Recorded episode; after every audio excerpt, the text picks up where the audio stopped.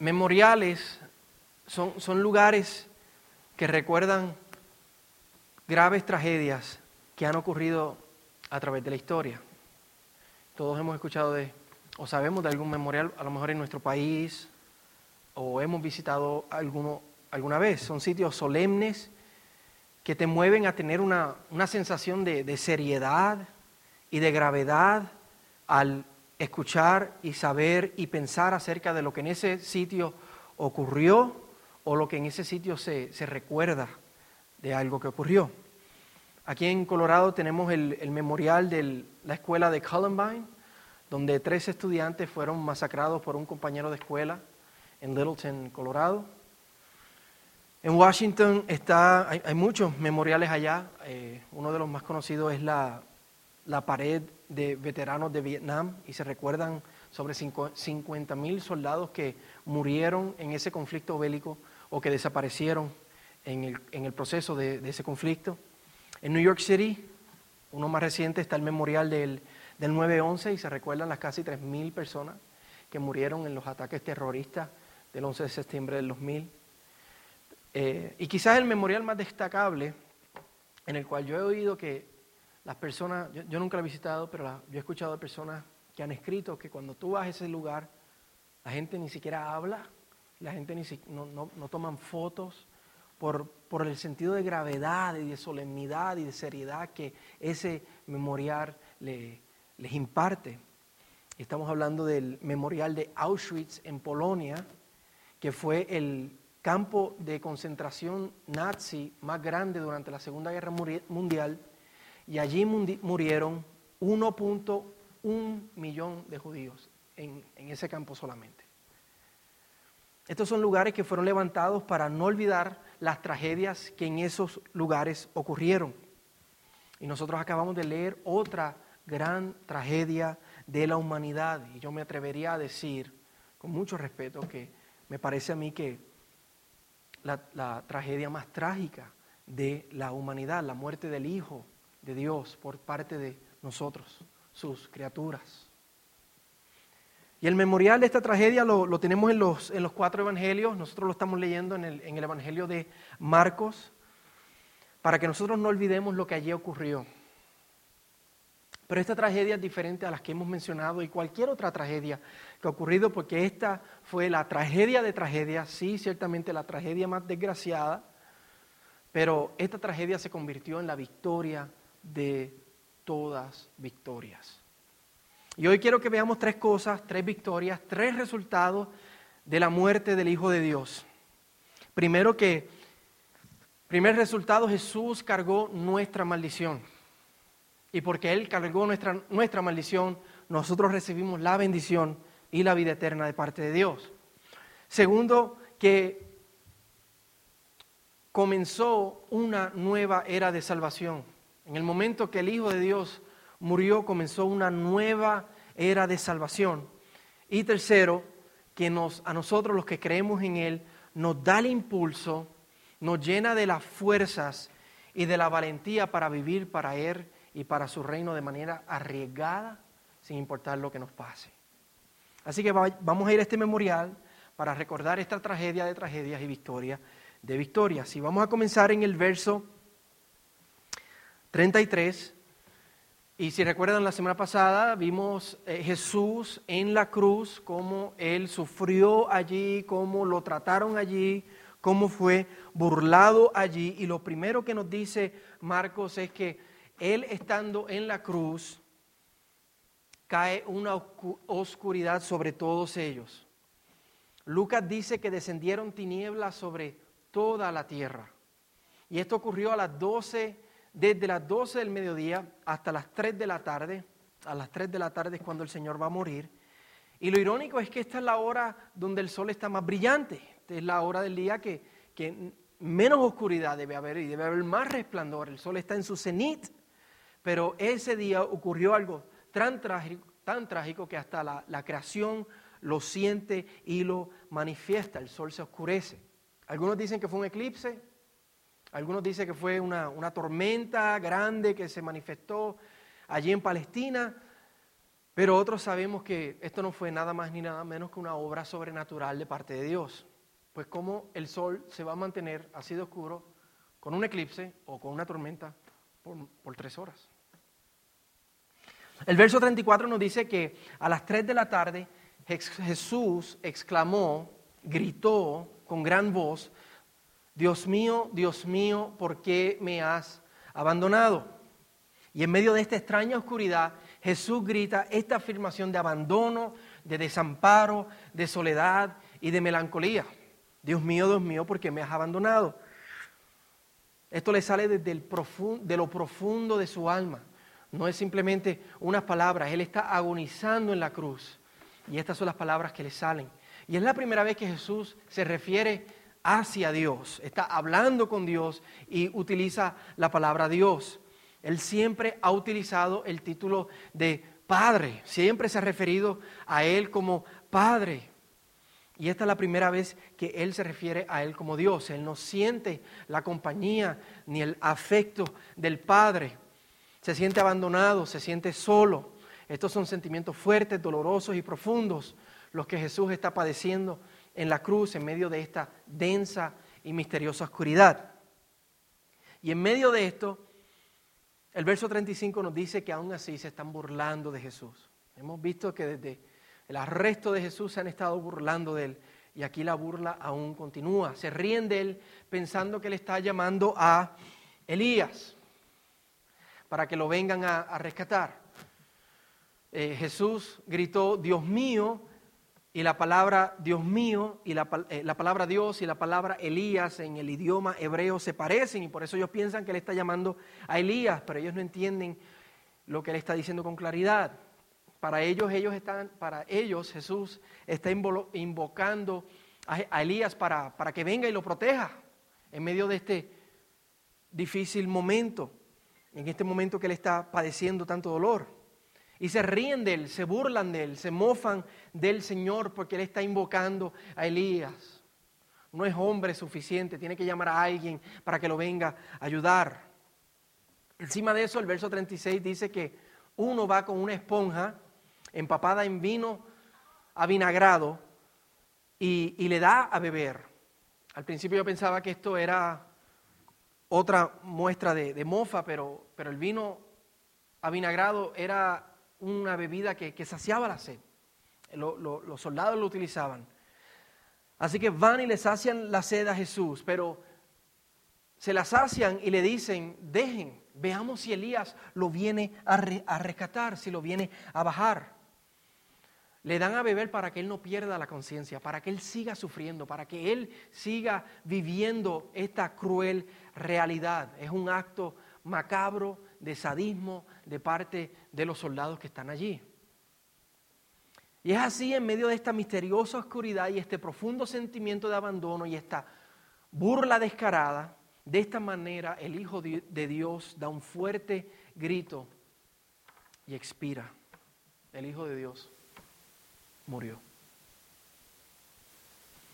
Este fuerte grito que él da justo antes de morir, nos dice Juan que fueron las palabras en hebreo, tan venishlam, en griego, tetelestai, y en español, ¿verdad? Para que todos entendamos, consumado es, o en nuestro español, se acabó. Ya todo está hecho, ya todo está completo. Y habiendo dicho esto con gran fuerza, nos dice Juan que él inclinó la cabeza y entregó el Espíritu. Noten que dice, Él entregó el Espíritu. Igual que como Él había dicho anteriormente, Él dijo, yo doy mi vida para tomarla de nuevo. Él dijo, nadie me la quita, sino que yo la doy de mi propia voluntad. Eso fue lo que hizo Jesús. Y una pregunta que nos debemos hacer es, ¿por qué descendió esta misteriosa oscuridad a pleno mediodía? ¿Y por qué Jesús es la primera vez que se siente abandonado por parte del Padre y lo grita con tanto dolor, con tanto desespero. ¿Cuál es el significado de estas cosas y qué tiene que ver esto contigo y conmigo en esta tarde? Cuando la Biblia nos habla de oscuridad, usualmente se refiere al juicio y al castigo de Dios. La Biblia habla del día del Señor como un día de juicio y de tinieblas.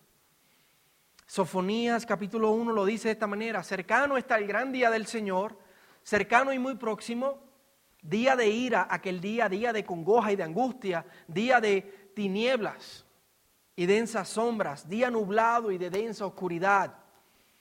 Amós capítulo 5 dice, no será tinieblas el día del Señor y no luz, oscuridad y no resplandor.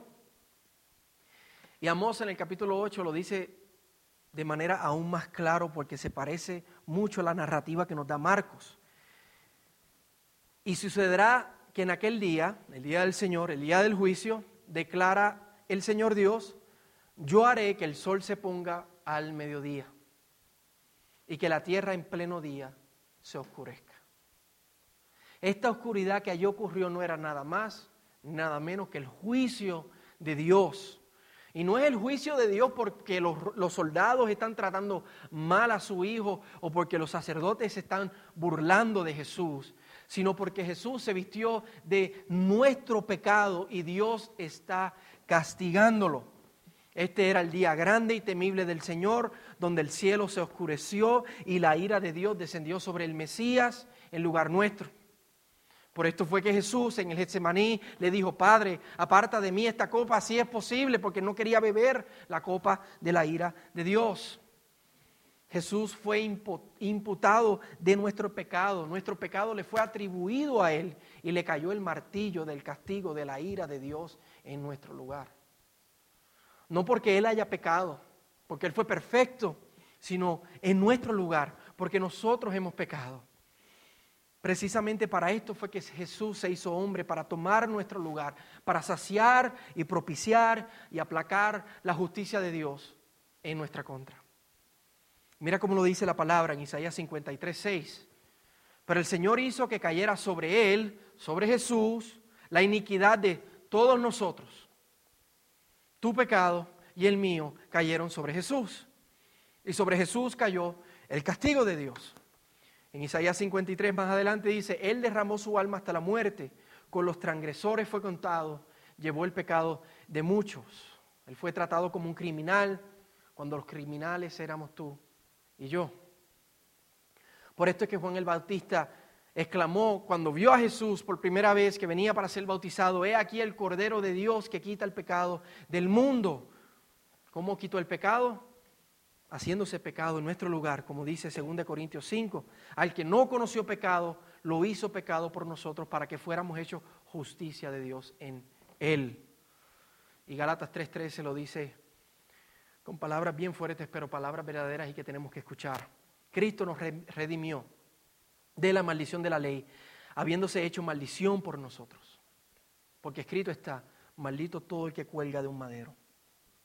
Nuevamente, ¿por qué estaba oscuro a plena luz del día? Porque Él se siente abandonado del Padre? Porque la maldición de Dios que justamente merecemos nosotros, tú y yo, por nuestro pecado, le está cayendo al Hijo de Dios. Jesús está recibiendo nuestra maldición. Él está pagando el precio de nuestra libertad. Por esto es que Él grita, Dios mío, ¿dónde estás? Todos los días de su caminar habían, aquí en la tierra le había sentido el bienestar, la comodidad, el confort, el abrazo de la presencia de Dios. Pero el Padre de amor lo abandonó en este momento y quien está sobre él es el Dios de ira, de juicio y de condenación. El infierno descendió sobre el Calvario ese día para que nosotros pudiésemos ascender al cielo. Este es el significado de la oscuridad a plena luz del día y del grito del dolor profundo de abandono que Jesús está expresando, porque Jesús está haciendo maldición por nosotros. Si tú no estás en Cristo, el que cargará con tus propios pecados vas a ser vendrá otro gran día del Señor sobre el cual descenderán también tinieblas y no vas a volver a ver la luz del día ni del sol jamás. Padecerás una justa y merecida condena de sufrimiento eterno por tus pecados.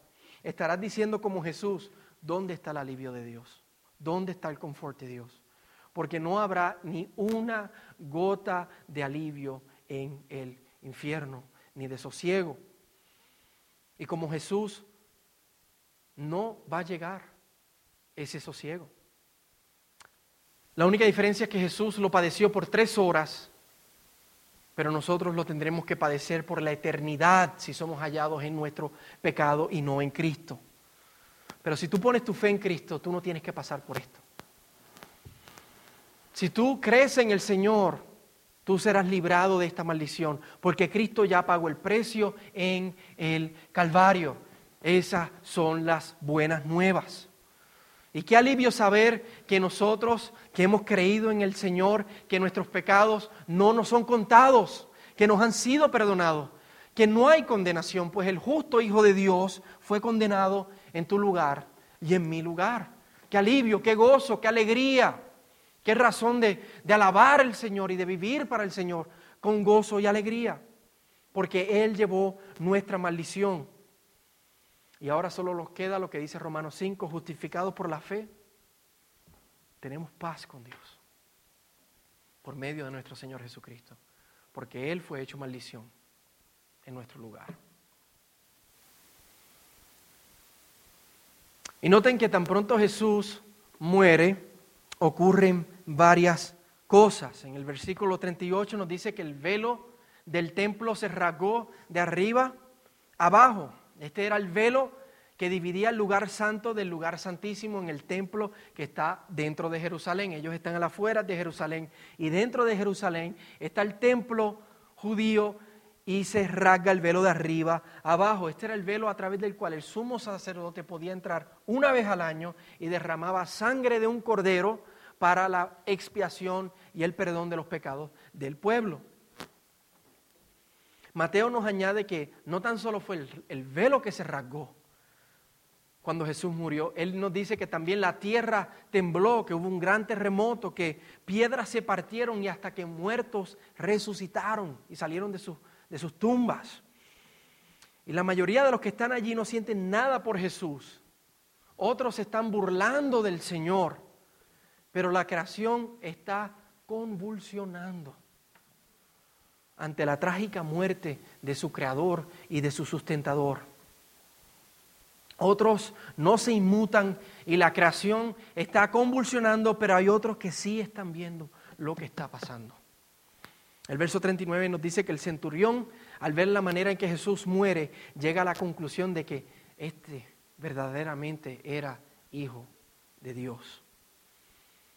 El centurión era el que estaba supervisando el grupo de soldados que estaban llevando a cabo la ejecución.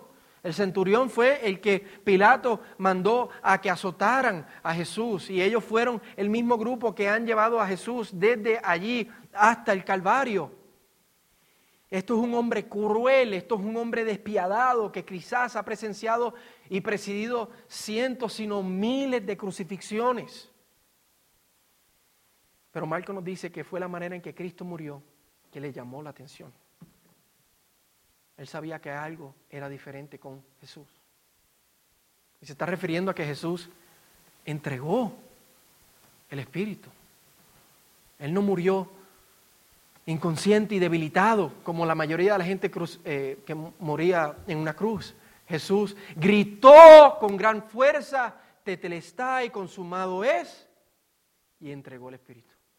Esto no era usual. Mateo nos dice que fue su reacción al terremoto y las piedras partiéndose que él miró alrededor y él dijo, esto es diferente. El centurión sabe que Jesús no es un hombre cualquiera y termina declarando que él era el Hijo de Dios. Y Lucas nos dice que de esta manera, haciendo esa declaración, el centurión glorifica a Dios. Y note lo que nos dicen los versos 40 y 41. Hay tres mujeres que están allí. María Magdalena, María la madre de Jacobo y José y Salomé. Marcos no nos dice, pero también está María la madre de Jesús. Y nos dice que estas mujeres servían al Señor desde el principio de su ministerio, desde Galilea. Ahí fue que el Señor comenzó su ministerio. Y la pregunta es, ¿dónde están los discípulos? Los discípulos no están allí. Los discípulos huyeron. En Puerto Rico decimos, brillan de su ausencia. Así que cuando tú necesitas valentía, coraje, osadía, alguien firme, uno puede contar con las mujeres del Señor, con las mujeres de la iglesia. ¿Cuál es el significado del, del velo rasgándose de arriba abajo? Que con la muerte de Jesús se establece una nueva era de salvación. Al Cristo morir en la cruz, Él cumplió toda la ley. Por eso es que Él grita, consumado es, completado está, se acabó. El plan de redención de Dios que comenzó con la promesa a Abraham en Génesis 12 de que en él serían benditas todas las naciones de la tierra, han alcanzado su máxima expresión y cumplimiento en Cristo. Ahora a través del sacrificio perfecto y suficiente de Jesús, la salvación está dispuesta para todos los que creen, de todas las naciones. Ya la relación con Dios no va a ser presidida por un sumo sacerdote y cientos de, leyes y rituales, y no va a ser limitada a un solo grupo, a los judíos. Ahora la relación de Dios va a ser presidida por Cristo. Él es el nuevo velo. Nosotros entramos a la presencia de Dios a través del cuerpo de Jesús, a través de lo que Él hizo por nosotros en la cruz. Hebreos 10 lo dice de esta manera. Entonces, hermanos, puesto que tenemos confianza para entrar al lugar santísimo por la sangre de Jesús, por un camino nuevo y vivo que Él inauguró para nosotros por medio del velo, es decir, su carne, y puesto que tenemos un gran sacerdote, sobre la casa de Dios, acerquémonos con corazón sincero en plena certidumbre de fe. La muerte de Jesús inauguró una nueva era de salvación. Y la evidencia de esto y el testimonio más contundente de esta realidad es que el centurión mismo recibe salvación en el mismo momento en que Jesús expira. Tan pronto Jesús muere, él declara, este verdaderamente era el Hijo de Dios. Ya no, y, y, no tan solo fue el centurión, porque Mateo nos dice que el centurión y varios de los soldados que estaban con él declararon lo mismo, creyeron igual cuán poderosa es la cruz de Cristo. Y por eso Pablo afirma, yo no me avergüenzo del Evangelio porque es el poder de Dios para salvación. No hay otro medio de salvación. No hay otro medio de salvación porque es que no hay manera para que el hombre sea salvo. Pero el único medio de salvación, que es la cruz de Cristo, es poderosa. Cuánta la misericordia de Dios que Él toma nuestro lugar y se hace maldición por ti y por mí. Cuánta su misericordia que Él inaugura y comienza una nueva era de salvación para todos aquellos que creen en Él. ¿Has creído tú en Jesucristo?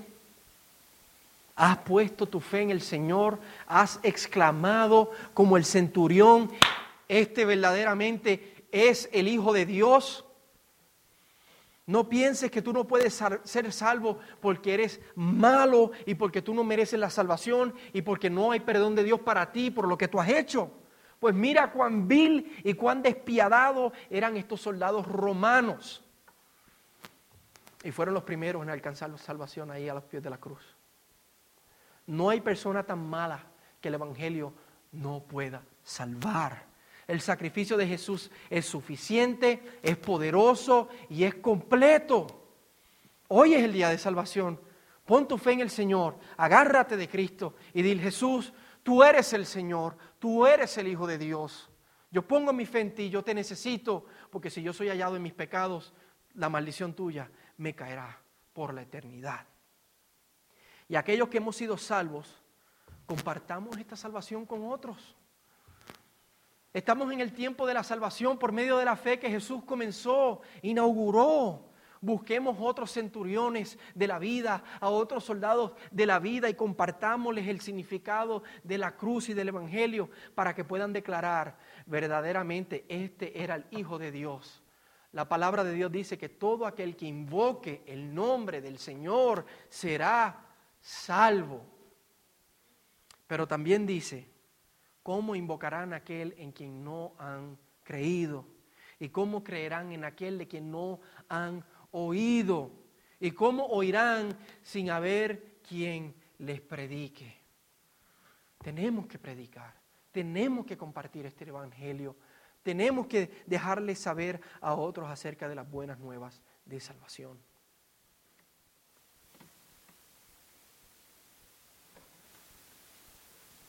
Vimos que Jesús murió cerca de las 3 de la tarde.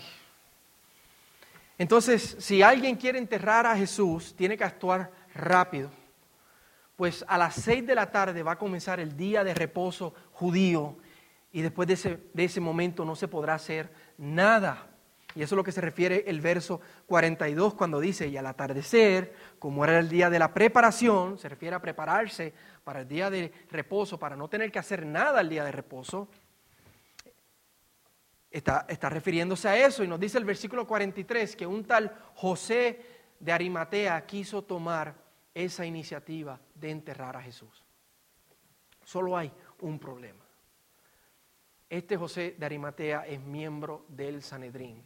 El Sanedrín fueron los mismos que arrestaron a Jesús, los mismos que lo enjuiciaron de manera injusta y los mismos que le han gritado y clamado a Pilato y le hicieron una trampa a Pilato para que él lo crucificara.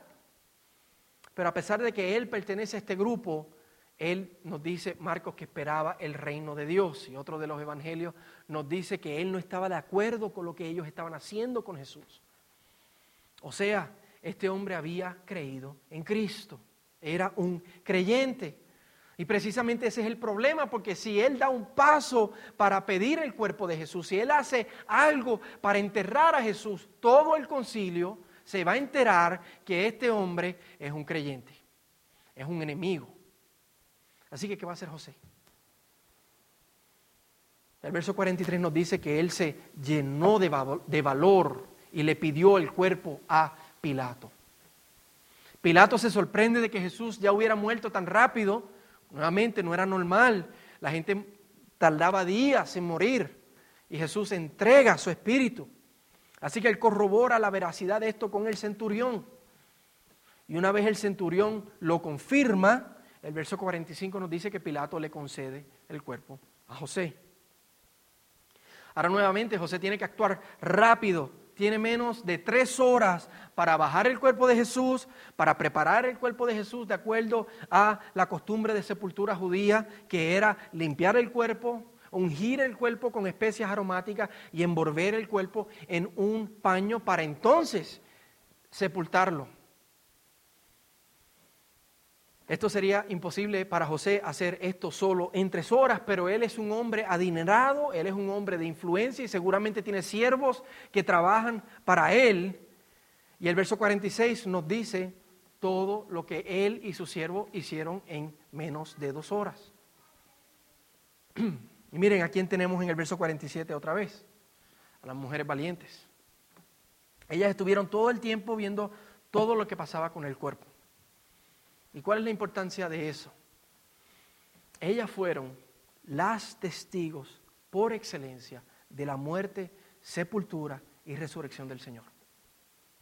El testimonio ininterrumpido y constante de ellas es de valor incalculable para la veracidad y, la defensa del Evangelio.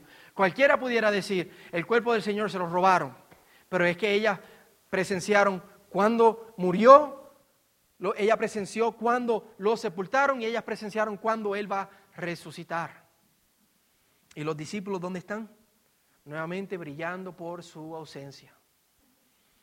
Allá diríamos también, coquí.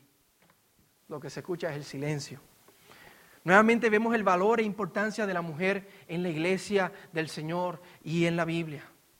Gloria a Dios y gracias a Dios por las mujeres que sirven a la iglesia del Señor y se comprometen con el Evangelio de Cristo. Y gracias a Dios por las mujeres llenas de gracia y verdad de IGB. Yo le doy gracias al Señor.